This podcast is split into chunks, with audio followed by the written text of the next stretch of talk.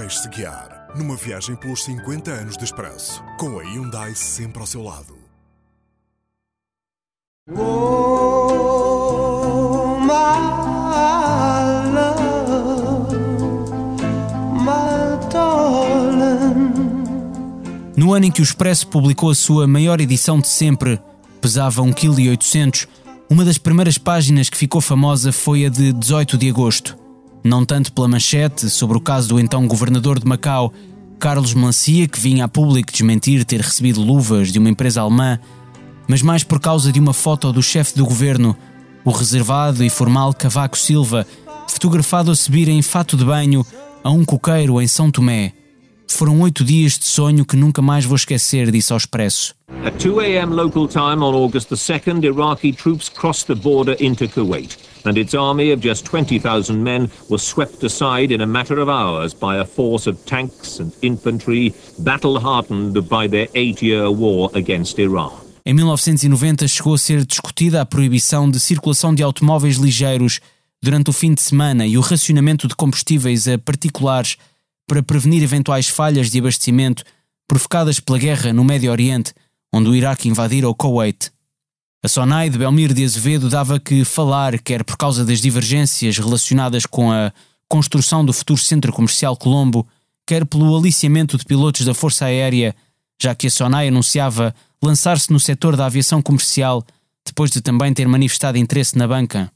O ano não foi bom para as secretas portuguesas, porque quando um serviço secreto aparece nas notícias, foi o que aconteceu a quando da visita a Portugal do líder da UNITA, Jonas Savimbi, durante a qual houve incidentes entre dois serviços que andavam a fotografar-se um ao outro.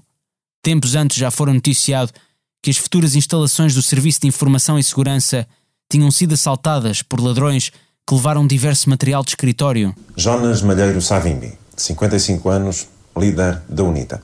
Dr. Savimbi, por que é que era tão importante para si vir a Portugal? Era muito importante porque Angola e Portugal têm muita coisa em comum. E eu sentia-me excluído de vir comunicar a minha mensagem, não só para o português, mas também as outras portuguesas. Também eu assinei um acordo com Portugal e outros dos meios de libertação, o MPLA e a FNLA. Portanto, era muito importante para mim voltar a Portugal, comunicar diretamente a minha mensagem ao povo português e, se possível, ao governo.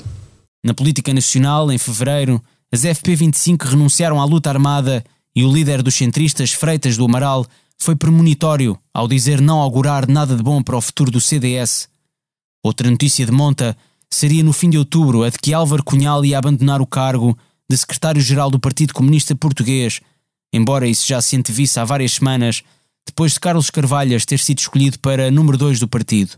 Em 1990 mudou a forma como milhões de pessoas escreviam português ao ser assinado o novo acordo ortográfico, e do estrangeiro chegaria uma notícia algo surpreendente sobre um país europeu no fim do século XX, a de que forças políticas do governo da Bélgica aceitavam acabar com a pena de morte.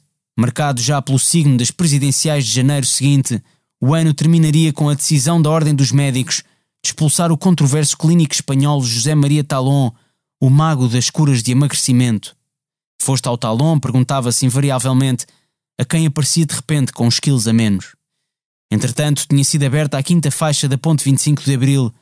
Os números de telefone tinham passado de seis para sete algarismos e apareceu um novo jornal diário chamado Público. towards freedom and justice is irreversible.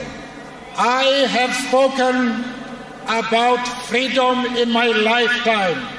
Your struggle, your commitment, and your discipline has released me to stand before you today.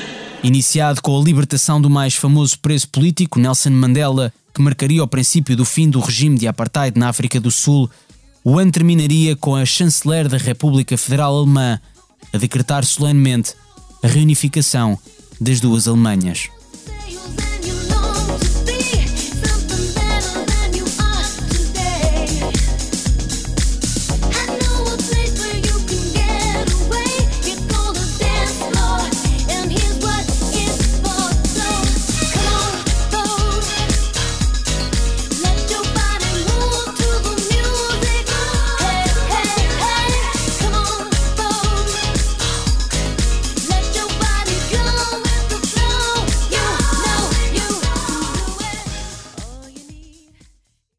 Esta foi uma viagem carregada de energia Hyundai. O podcast 50 anos de expresso conta com o patrocínio da Hyundai, a marca que abraça a mudança para garantir um mundo melhor às gerações de amanhã.